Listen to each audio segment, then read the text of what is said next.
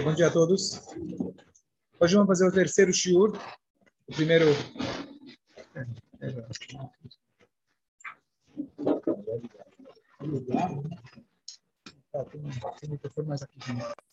Hoje vamos fazer o terceiro shiur sobre aquele eh, discurso racídico que o Rebbe falou no aniversário dele, que se Deus quiser, sábado à noite, vai ser o aniversário de 120 anos. E esse discurso fala sobre um dos conceitos mais profundos é, e mais difíceis da gente entender, que é o livre-arbítrio. Então, só para dar uma recapitulada, é, e quando eu recapitulo, acaba acrescentando uma coisa ou outra, não tem jeito. É, o Talmud fala para nós que Hakol Bidei Shamayim, tudo está nas mãos dos céus, menos Irat Shamayim, menos o temor aos céus. Ou seja, tudo que vai acontecer com você já está escrito. Única coisa que Deus deixou em branco para você preencher são as suas decisões éticas, morais e religiosas. Nisso você não pode falar, bom, eu vou pecar, Deus já sabia. Eu posso fazer o que eu quero, mas Deus já sabia. Então não. Deus, ele como se fosse apagou e falou, olha, isso aqui você escreve. Isso é a única dádiva que Hashem deu para gente, a escolha. Todo o resto, se você vai, como diz o Talmud, se você vai ser inteligente, ou ao contrário, rico ou pobre, com quem você vai casar, onde você vai morar, quem vai ser sua família, etc., tudo isso já está predestinado. A nossa escolha está em relação ao que fazer com isso. Como a gente vai reagir àquele, àquela situação que a Shem nos colocou. Então, dentro disso, a gente começou a se aprofundar um pouco mais para entender qual é esse nosso livre-arbítrio. Por quê?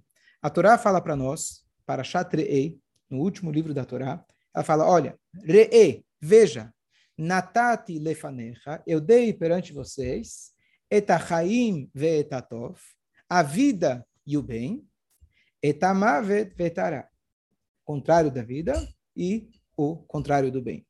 E você tem que, o bahar tabachaim, eu espero, desejo, te abençoo que você faça a escolha correta. Então, o que ele vai elaborar para nós aqui, o qual é, é realmente, em conceito, a nossa escolha. Porque a escolha, por definição, tem que ser entre duas coisas equivalentes. Se eu ofereço para alguém, você quer andar de jegue ou de Ferrari? Eu dei para ele uma escolha? Dei. Tá bom? Sim? Isso não é uma escolha. Não há, não existe escolha. Porque eu já, eu já, na verdade, você sabe como funciona a propaganda. Eles já sabem qual vai ser sua reação. Por isso, programam a tua cabeça, programam todo o marketing em função disso, que eles já sabem, pelo menos 99% das pessoas vão clicar. Se você colocar X vezes, alguém falou que depois de aqui 14 ou 28 vezes que você vê uma propaganda, aí entra. Você fala, não, eu estou vendo aqui, os caras estão gastando dinheiro à toa. Você viu uma vez, fala, não vou comprar. Segunda, terceira, quarta, você já perdeu o teu livre-arbítrio, de certa, de certa forma. Então, o que acontece?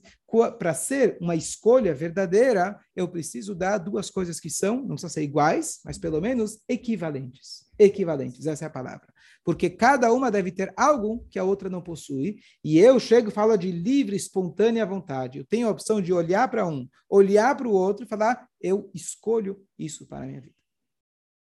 Então, a gente de passagem comentou no Shabat: se alguém, por exemplo, já cresceu dentro de um lar com todas as condições para poder aprender a Torá, praticar a Torá, ele teve um verdadeiro livre-arbítrio? Teve ou não teve? Não, depois. Hã? Em algum momento na vida, pode ser que ele tenha.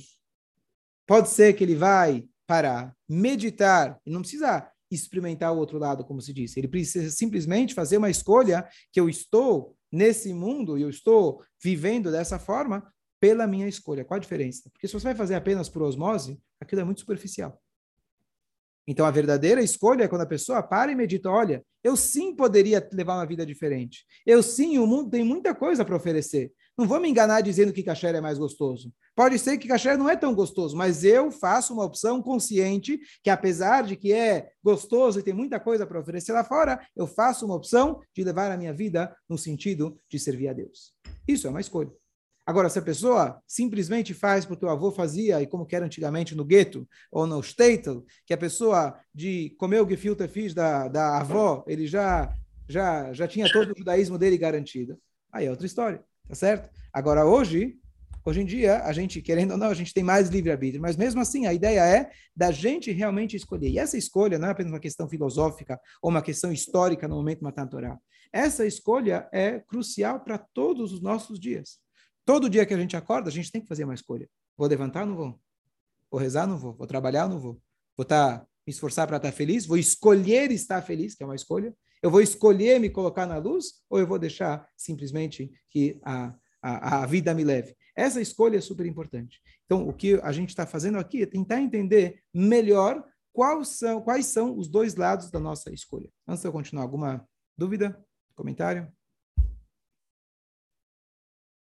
Fico no shiur ou não fico no shiur? Escolha. Não vai dizer que o cliente não me deixou. O cliente não me deixou, você marcou com o cliente, foi a sua escolha. Certo? Sejamos, pelo menos, sejamos honestos. Eu escolhi ir para o cliente em vez do shiur. É uma escolha.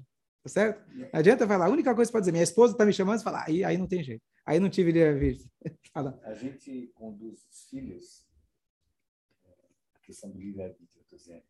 A gente conduz, eles nascem e a gente conduz a vida deles naquele momento. Do melhor possível que a gente consegue. Possível, mas, por exemplo, de ser um religioso, não ser um ser caché. A palavra caché. religioso é muito, não, caché, né? Ser caché, Praticante das mitzvot, é, de todas as mitzvot. É, sei lá. Tá. É, mas aí, por exemplo, a gente está criando ele nesse sentido ou naquele outro sentido, aquele que você optou, não importa. Sim. Exemplo, mas você está de uma forma é, dirigindo esse livre-arbítrio, você está direcionando. Direcionando. Perfeito. E aí, quando ele tem uma idade X, ele talvez ele opte por outra vida, ou talvez ele entenda que aquilo foi o melhor para ele. Sempre. Perfeito. Como é que então, fica isso para nós, como pais? Que a gente, avós? entre aspas, tirou o livre-arbítrio deles?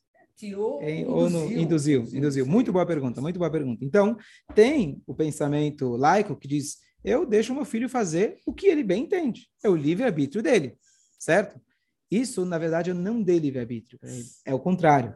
Porque se eu não dou a educação e imponho limites para um ser humano que ele nasce com um instinto que a Shem nos colocou, que se ele não for educado, domado, ele vai ser um animal. Então eu não cheguei, ele nunca experimentou o que significa fazer o bem, ser educado, civilizado, trabalhar. Então a verdade é o seguinte: alguém fala, você nunca experimentou o mundo aí fora. Pode ser que no States é verdade, mas hoje está dizendo para mim, eu, de longe a gente já sabe, pelo cheiro a gente já sabe se é gostoso ou não é. Agora, se ele passa perto da sinagoga, ele sabe? Se ele passa perto da escola, ele sabe o que é uma escola? Ou seja, o papel dos educadores e dos pais é ensinar para eles o lado difícil. Porque o lado fácil você não vai ensinar. E como fica depois? Então não é que você induziu, você deu para ele uma oportunidade. Porque se ele um dia vai crescer, e você espera que ele cresça, aí sim vai poder fazer a escolha. Porque o, o lado escuro todos nós já temos naturalmente. Isso é fácil. Ele não precisa você ensinar ele que chocolate é gostoso. E como sim. analogia ao chocolate que ele precisa te ensinar. Se você comer alface, vai te fazer bem para a tua nutrição. Ele vai, então, o papel nosso como os pais é dar para eles a oportunidade para que ele tenha um livre-arbítrio. Caso contrário, ele não vai ter livre-arbítrio porque a natureza, o instinto natural dele vai levar ele, a não ser que aconteça um milagre lá na frente. Você ia, você ia falar mais alguma coisa? Não, não? Tá certo, é isso? Tá. Entendeu?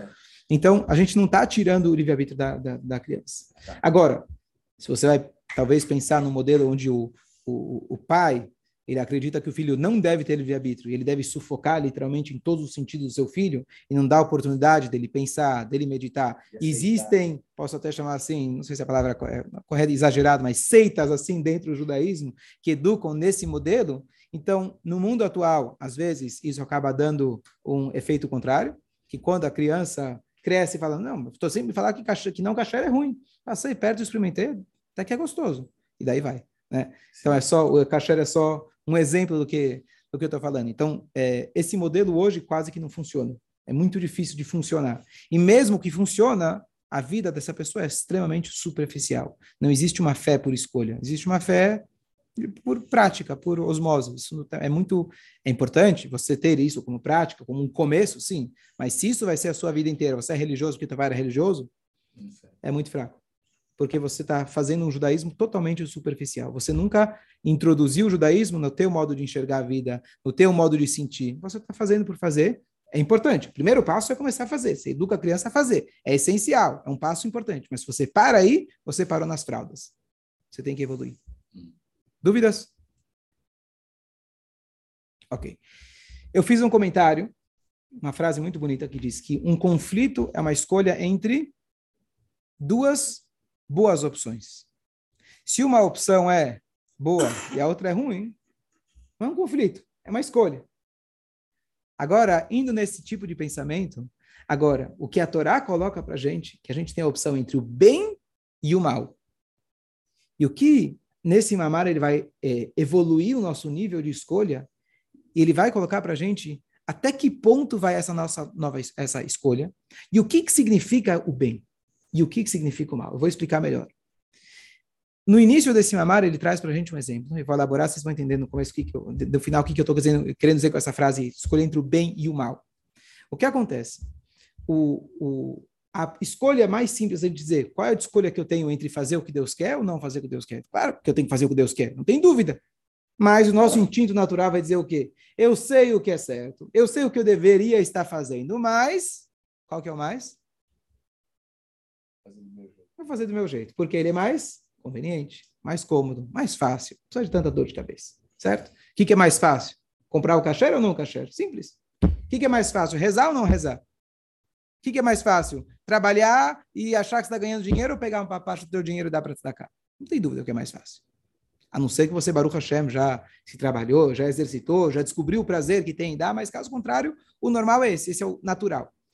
Então, essa escolha de Zureba, isso aqui é uma coisa super é, sutil, mas essa escolha entre aquilo que é um prazer imediato e aquilo que é um prazer no futuro, ainda não é uma verdadeira escolha. Deixa eu explicar.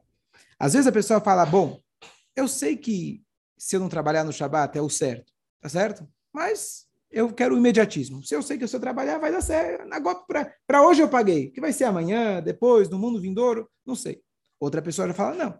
Eu sei que talvez vai parecer que eu estou perdendo quando estou dando cá, mas eu sei que a longo prazo Deus vai me devolver. Eu posso dizer, eu sei que é difícil investir no cachê, é caro, mas lá na frente eu vou poder colher os frutos. Essa é a diferença entre um investimento a curto prazo, que tem maior risco e maior ganho, um investimento a longo prazo, que ele tem menor risco e um ganho garantido. Então, às vezes a gente pensa, e é um nível de escolha, que a pessoa fala: quais são as minhas escolhas no dia a dia? Eu vou fazer aquilo que me convém, aquilo que tem um ganho imediato, que é o que o mundo me oferece. A ilusão de que se eu roubar, pegar um exemplo extremo, se eu roubar, fico mais rico. Não vem com história de ética, né? Rico infeliz, rico só é infeliz na cabeça do, pro, do pobre. Né? É porque você fala isso porque você não tem dinheiro. Então, eu vou falar. Então, eu, por que, eu digo isso sempre? Porque você dizer que o rico é infeliz é uma maneira muito pobre de você servir a Deus. Não, eu sirvo a Deus porque vale a pena. Eu não roubo porque assim você é mais feliz. Conheço gente tô, só, né, que rouba, mata e etc. E está super feliz. Não vem com história. Claro que a longo prazo a vida deles vai ser vazia. Mas a pergunta é se eu escolhi o bem eu, eu escolhi o bem porque aquilo é conveniente para mim ou porque aquilo realmente é o bem? Eu vou explicar melhor.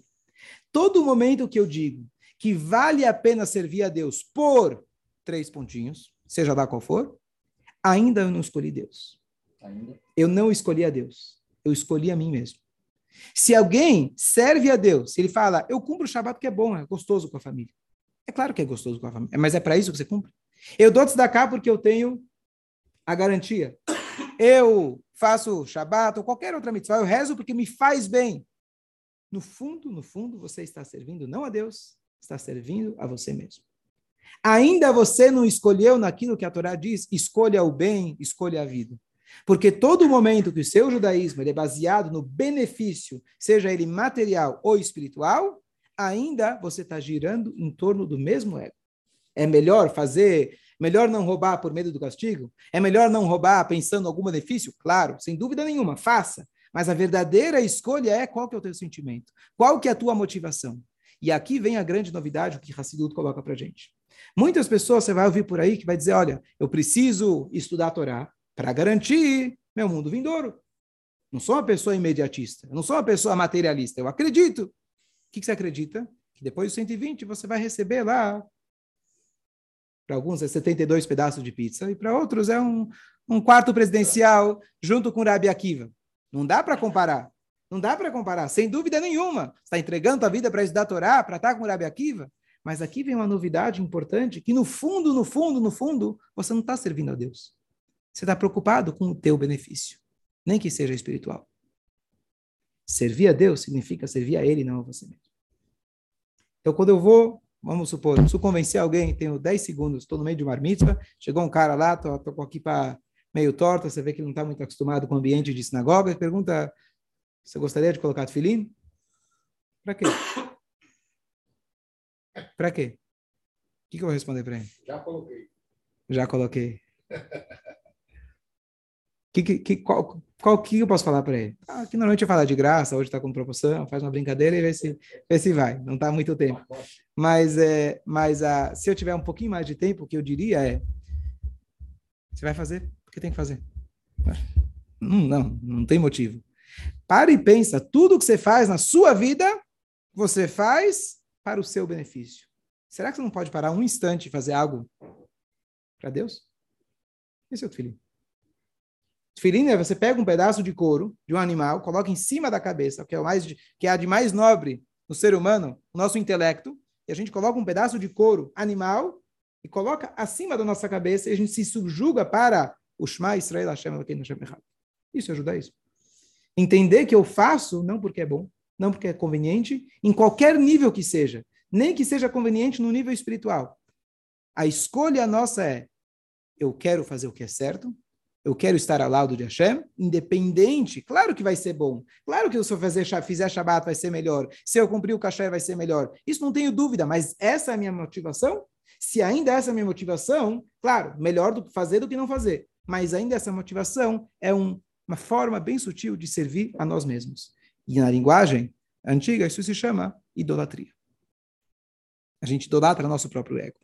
Então, a verdadeira escolha se explica com o melhor exemplo que a gente comentou semana passada.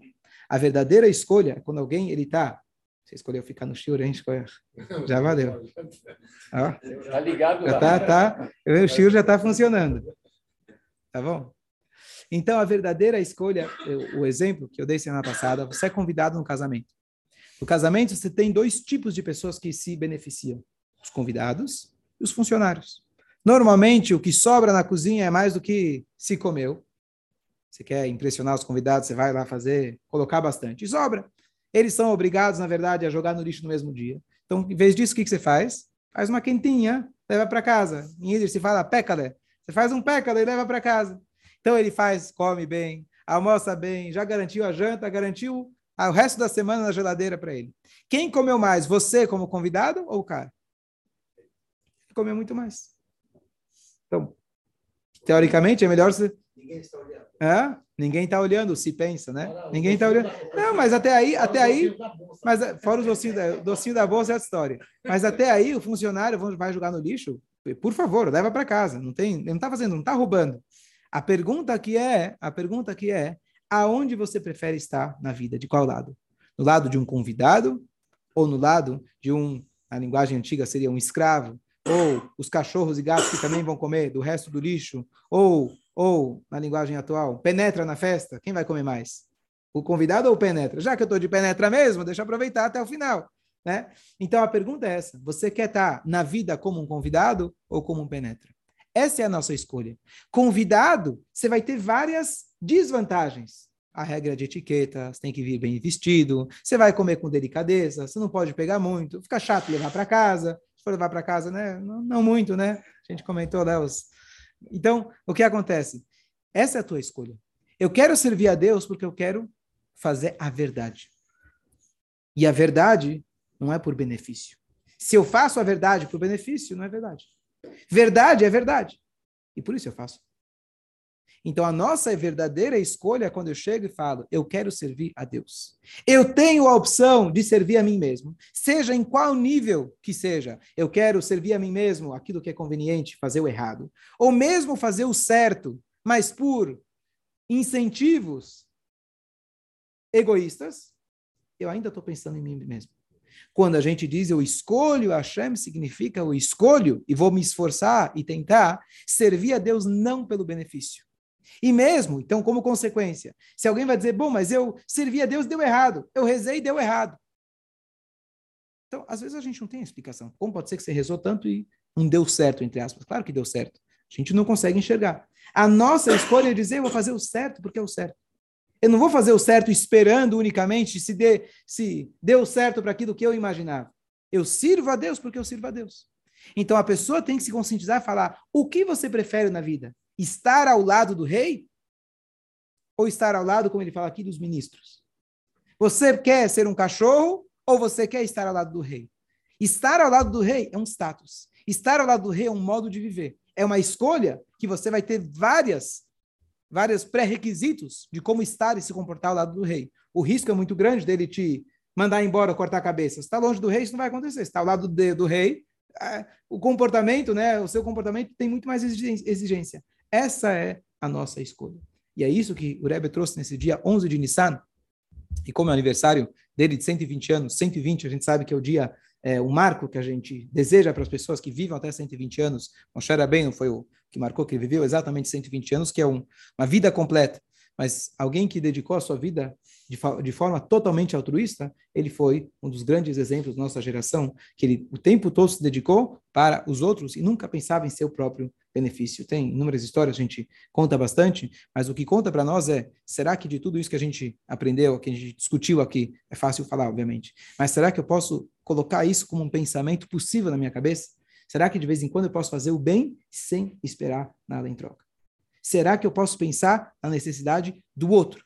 E não o que, que eu vou receber, talvez dele, ou talvez de Deus, ou talvez no mundo vindouro. Fazer o certo porque é o certo. Viver uma vida com princípios e não viver uma vida apenas com em busca do seu próprio benefício. E é esse nível de submissão, de serviço a Deus, que Hassidu tanto traz para a gente. A gente começar a servir a Deus e não servir a nós mesmos. Eu contei essa história há dois Shabbatot atrás, mas o Baal Shem Tov, ele chegou numa cidade, fundador do Hassidismo. Naquela cidade não tinha uma mikve. Uma mikve é essencial para a comunidade judaica, porque é isso que traz, a, na verdade, a pureza familiar, a continuidade, marido, mulher, etc. Então, tanto é, se tem uma opção de você construir uma mikve ou uma sinagoga, primeiro você constrói uma mikve. Mas ele chegou lá, não tinha uma mikve. Ele perguntou, turma, não tem ninguém que pode pagar? Não, aqui todo mundo pobre. Ninguém mesmo? Tem lá o fulano, mas dele você não vai tirar. Tá bom, deixa eu falar com ele. Chegou o Baal Shem, o grande rabino lá, falou, olha, se você pagar a mikve, eu dou para você o meu mundo vindouro aí acho que é um bom negócio. E aí ele pagou a mikve e terminou a história. O foi embora. Pergunta sobre a história. Afinal, não estamos aqui para construir o nosso mundo vindouro? A gente não está plantando para colher no mundo vindouro? Como que você abre mão de tudo isso, teu futuro, para construir uma mikve? É uma mitzvah, um momento. Você tem toda, você vai literalmente, não está escrito que depois ele recuperou, com certeza recuperou e ganhou mais. Mas a minha pergunta é como que ele abriu mão disso? E a resposta única é: você está interessado no seu benefício ou interessado no qual, em qual é a necessidade? Ele foi, ele, ele viu que não tinha jeito, ele abriu mão, dou tudo para você, não quero. Eu não estou preocupado quando a pessoa entrega a sua vida com o propósito de ganhar lá em cima, o cara que morreu lá, se explodiu, Deus nos livre. Então isso é o ápice do ego, não do contrário. Não é submissão, porque ele está pensando no investimento. É um investimento, eu vou morrer aqui, mas a imaginação dele vai ganhar lá. Então, a, o verdadeiro auto-sacrifício, quando Abraão Avino mostra para gente, é para matar meu filho? Eu mato meu filho. Não vai ter continuidade do judaísmo. Imagina, você é o único filho, Deus. Faz o seguinte, essa vez, hoje só eu não vou te escutar. Só hoje eu não vou te escutar, porque senão não vai ter judaísmo. Imagina, vou matar meu filho, o que, que vão falar? E não vai ter ninguém para continuar. Então, hoje eu não escuto, mas todo o resto eu escuto, pode ter certeza. Ele não fez esse cálculo.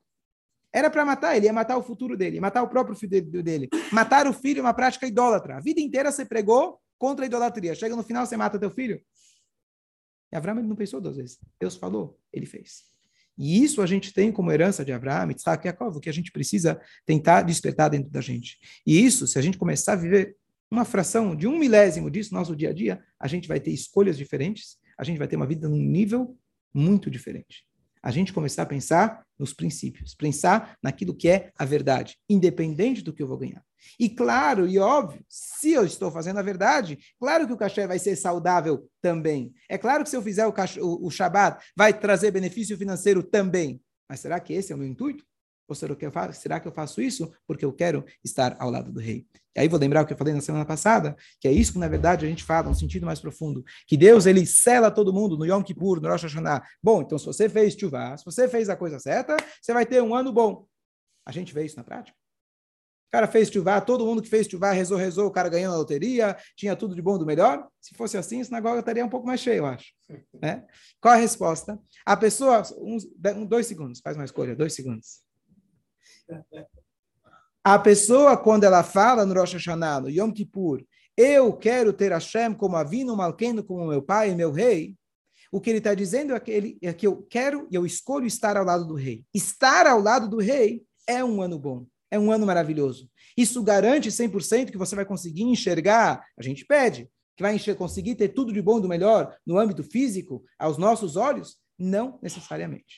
Não necessariamente. Claro, quanto mais eu pedir, eu com certeza Deus vai dar mais para mim. Mas isso não é a definição de bom. Bom significa estar ao lado do rei nos momentos difíceis ou fáceis. Mas mesmo quando você está em momentos, Deus do livro, difíceis, você se sente amparado, você está ao lado do rei. Você ganhou menos comida, você precisou esperar na fila, você precisou se vestir melhor, custou mais caro, mas você está vivendo uma vida autêntica, verdadeira de princípios. É isso que sim a gente é selado. Nós mesmos estamos selando nosso futuro quando a gente fala, eu quero fazer chuva, eu quero estar ao lado de Deus. É isso que vai acontecer com você o resto do ano, que mesmo se tiverem adversidades, você vai se sentir sempre amparado por Hashem. Dúvidas? Menachem Mordechai. Alguém não falou